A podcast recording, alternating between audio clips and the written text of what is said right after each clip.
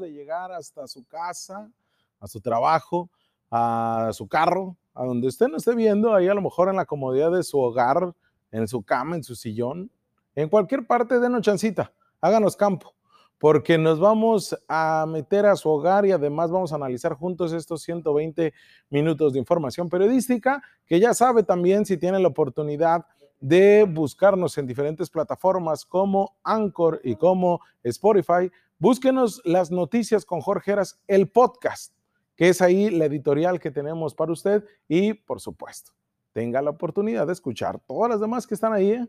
Cada vez vamos eh, aumentando esta comunidad. Y mire, vámonos con la editorial precisamente. El tema tiene que ver con la familia. El tema tiene que ver con nuestros niños.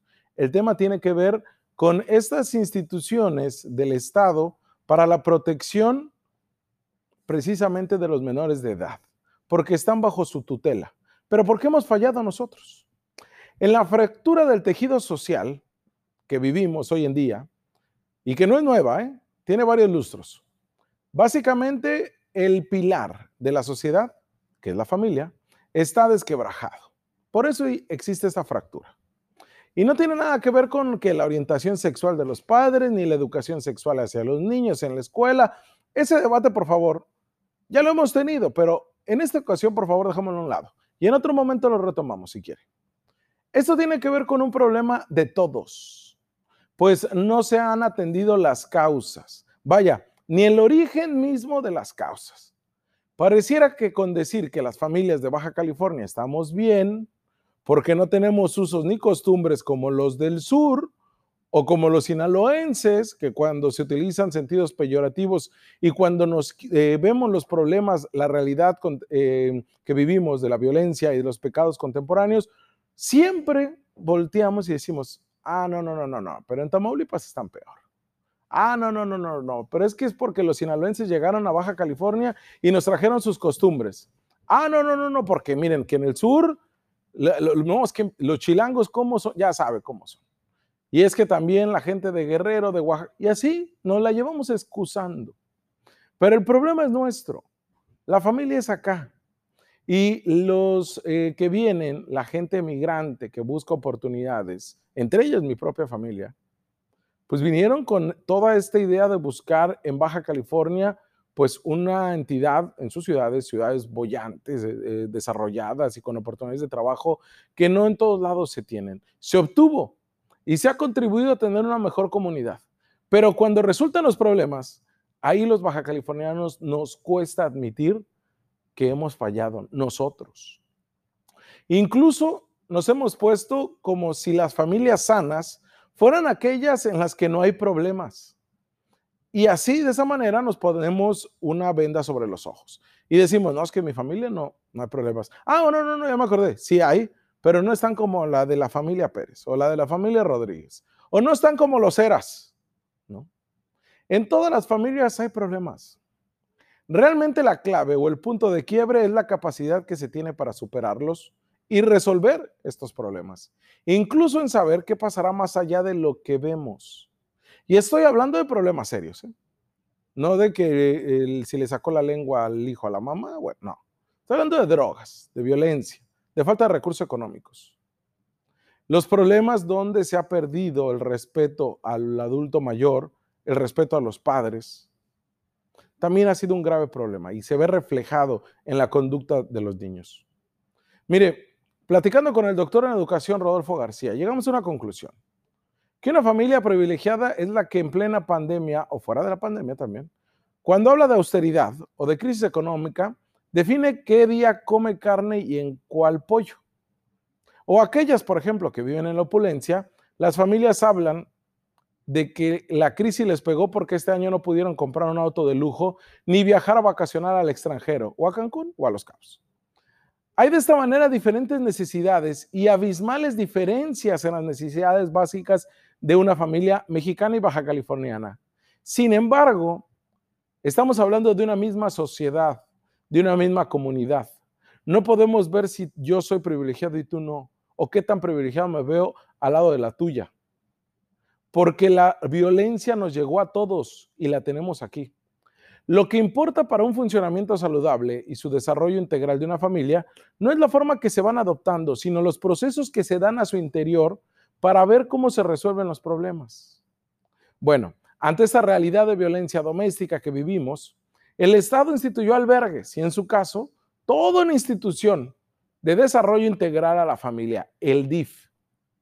Se hicieron casas hogar de niños como una institución encargada del cuidado de los menores de edad que no tienen padres o que fueron abandonados, o de niños o adolescentes a cuyos padres se les ha retirado la patria potestad por diferentes causas. Entre ellas la más frecuente es el maltrato infantil. Mira, para la UNICEF, una casa hogar es este centro de acogimiento residencial para niños, niñas y adolescentes con un régimen de tiempo completo, con la finalidad de protegerlos. Este tipo de instituciones generalmente suelen encontrarse delimitadas por un espacio exclusivo para las personas que están ahí, adecuado para su funcionamiento con todos los servicios y sin hacinamiento. Como cualquier organización suele contar con su visión, sus objetivos, así el DIF, que deben de estar enfocados a cubrir las necesidades más básicas, pero también las más complejas. Los estudios que abordan la situación de la población que vive en las casas hogares, por ejemplo las del DIF, señalan que la mayoría de los casos presentan abandono, separación, abuso, y algunos de ellos abuso sexual y maltrato, así llegan a las casas hogar, así llegan a los albergues temporales. Suelen presentarse dificultades de los padres para hacerse cargo de los niños, por la pobreza, por una enfermedad física, por una enfermedad mental, debido a la dependencia de los padres al alcohol o a la droga, o por la misma falta de voluntad de los mismos padres para hacerse cargo de sus hijos. Hay un rechazo directo o incluso hay una discapacidad franca y pérdida de la patria potestad a, causa de un abuso o de una negligencia. Así es, así llegan los niños a las casas hogar, por la falla que viven las familias en Baja California. Y esa es una evaluación que se hace ah, con respecto a América Latina por parte del UNICEF, ¿eh? donde señala que la, mayor, la mayoría de los países de esta región de América Latina han hecho una utilización desmedida de la institucionalización de los niños por razones de protección, a pesar de que debería ser utilizada únicamente como medida excepcional. Es decir, cualquier cosita, mándalo al albergue del DIF. Es la única manera que vamos a solucionar, como si se tratara de un tutelar de menores. En el mismo informe, la UNICEF refiere que es difícil establecer el número de niños que viven en estas condiciones, pues no existen datos precisos con referencia a las distintas instituciones y entre ellas hablo de las organizaciones de la sociedad civil encargadas de atender a los menores.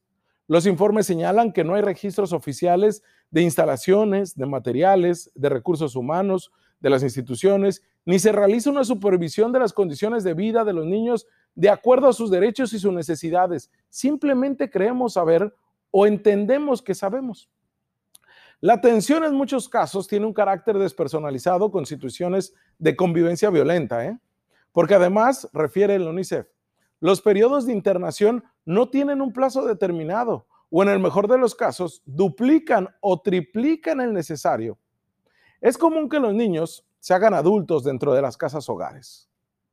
De esta manera, la institucionalización representa un obstáculo al desarrollo y además su verdadera integración social posterior, porque cumple 18 años y patitas con chivas a la calle. Principalmente las, frecuentes dificultades es recibir un buen trato. Y ahí vamos a meternos a lo que pasa a Baja California. Era importante dar este contexto desde lo macro y vámonos a lo micro. El DIF tiene dos albergues temporales en el estado. Los dos tienen problemas de hacinamiento y son prácticamente lugares donde se, le aseguro que si usted da recorrido, no quisiera vivir ahí. Uno de los albergues está en Tijuana, que es el peor de acuerdo a los propios trabajadores del DIF, y otro en Mexicali. En ambos se brinda atención médica, psicológica, vestido, alojamiento, educación, actividades recreativas, deportivas, culturales, y todo suena muy bonito, ¿eh? Pero en la práctica y ahorita en pandemia, evidenció y se acrecentó algo que está muy definido. De acuerdo al gobierno que llega, cambian las políticas, cambian las personas y cambian los programas al contentillo de quien está al frente de la institución no hay un protocolo de seguimiento, no hay un entendimiento y además donde se involucran temas de moralidad, temas de lo que yo considero que está bien para una familia. No hay una política pública en atención a nuestros niños abandonados o que no tienen la patria potestad de sus papás. También se tiene en operación dos módulos de recepción y atención a menores migrantes no acompañados. Esto en Mexicali y Tijuana. Son atendidos al ser deportados por las autoridades de Estados Unidos. ¿Cuáles son los principales problemas a los que se enfrentan estos albergues del DIF? La falta de personal, de infraestructura, de un presupuesto. Y miren, esto lo exhiben cuando muchos de los menores terminan durmiendo en el piso. ¿eh? No hay privacidad en los sanitarios, cuando visten en ropa en malas condiciones, ropa sucia, cuando los mismos padres de familia consideran que sus hijos no son tratados como se debe. Hay un reto enorme por mejorar la atención de los albergues y eso lo, lo tengo escuchando desde que, mire, tengo uso de razón. Pero le digo, entra una administración de un gobierno panista y vemos su conservadurismo a la máxima expresión. Los dogmas impregnados para atender a los menores. Algo que usted me puede decir está, está bien, eras, ¿no? Ojalá les dieran esta educación en la fe, ¿no? Cosas así. Pero ni siquiera eso. Es a como yo creo que se debe entender una familia.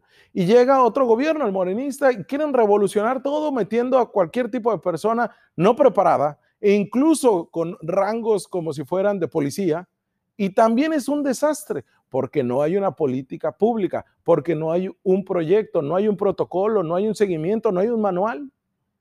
Y de esta manera se ha documentado por parte de la Fiscalía, lo cual ha evidenciado 36 denuncias por un egreso no permitido, que quiere decir cuando se escapan los menores de edad.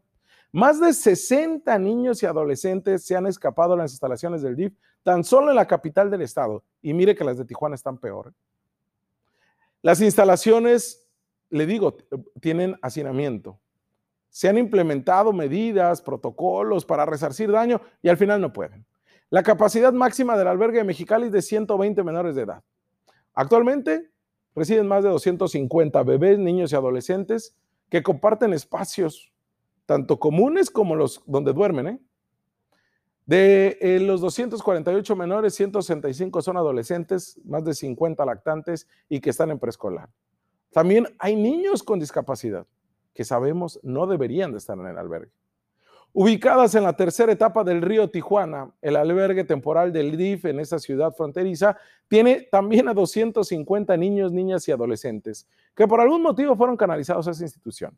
Ya les hemos dicho, por omisión de cuidados, maltrato físico, psicológico, cualquier otro tipo de acción que atente a su desarrollo. Ahí están en el albergue temporal de DIF de Tijuana. Tan horrible está que la misma directora del DIF estatal, Blanca Estela Favela Dávalos, dijo desde el noviembre y lo volvió a repetir en febrero cuando fue con el gobernador a hacer un recorrido. Ocupamos sacar a los niños de aquí y llevarlos al centro de tratamiento para adolescentes de Tijuana, lo que es el tutelar, porque está más bonito allá Imagínense más bonito que el tutelar. Es ubicado en las inmediaciones de la Vía Rápida Poniente. Un sitio más amplio, con mejores instalaciones y áreas de convivencia. El gobernador del estado reconoció que había carencias en su momento y dijo que había deficiencias que existen en materia administrativa y operativa y que además una situación preocupante la que se vio ahí. Eso lo dijo desde febrero. Era necesaria la reubicación, pero se ocupaba todo un plan, un proyecto para llevarlos ahí y no. Pero ¿sabe qué es lo que más se lamenta? Que con Brenda Raucho de Vega, la esposa del gobernador y presidenta del DIF, en su momento y, avalados por la Secretaría de Salud, muchos de ellos siguen trabajando ahí, los, el gobernador Francisco Vega de Madrid, los albergues temporales de Tijuana y Mexicali lograron una certificación como sitios de trabajo favorable a la salud, recibiendo reconocimientos por parte de la misma Secretaría de Salud, porque contaban con características de promoción del bienestar. Hágame el favor. En el DIF estatal, los niños se vuelven de todos, dijo Brenda Roacho antes de salir, contenta ella por lo que había hecho. Es un desastre. Y es un desastre que actualmente no se pueden resarcir los daños. Autoridades mismas del Sistema para el Desarrollo de la Familia en Baja California hoy dieron, a, bueno, desde ayer, perdón, dieron a conocer que se encuentran investigando un hallazgo de un cuarto de castigo o un cuarto para tener conciencia de los malos actos que hicieron los menores ubicado tanto en el albergue temporal de la ciudad de Tijuana como el de Mexicali, donde se introducía a los, menores con mala conducta. En un comunicado, la directora del DIF estatal, y con esto cierro, informó que ese cuarto fue detectado desde noviembre, incluso fue inhabilitado, inhabilitado desde la administración de Francisco Vega de la Madrid. No nos hagamos. Era como parte de una de las acciones o actividades que tenían, pero la secretaria de la Función Pública y Honestidad dijo que era un cuarto de tortura. Imagínense, a ese grado llegamos cuando las declaraciones se hacen al vapor. Las áreas, de acuerdo a este comunicado, contaban con una puerta, una pequeña ventana y una colchoneta, sin, ah, sin luz ni sanitario, lo cual dijo vulnera los derechos de los menores. Fue deshabilitado de forma inmediata, sin embargo fue desde antes. Se ha este, eh, satanizado perdón, las actividades que hacen el DIF y siguen siendo peores, ¿eh? No cambian. Y ahora nos quieren vender este cuento del famoso cuarto de tortura o el cuarto de castigo, el cual se hacía para que los menores se calmaran. Nunca fue demostrado y evidenciado un acto de tortura ni de un malo trato en ese cuarto. ¿Sabe por qué? Porque en toda la infraestructura del DIF está para llorar, tanto la de Mexicali, pero peor está la de Tijuana. En el albergue temporal de Mexicali también localizaron un cuarto de ese tipo, al igual que en el de Tijuana. Toda la institución requiere de una reestructura, requiere de un mejor trato para nuestros menores. Pero ¿sabe cuál es el principal punto acá? Que la fractura del tejido social la tenemos ahí, frente a nuestros ojos, pero decidimos cerrarlos, porque es mejor saber que no maltratan a niños que ser cómplices de que sabíamos, pero no hicimos nada. Vamos a una pausa comercial y volvemos para más análisis.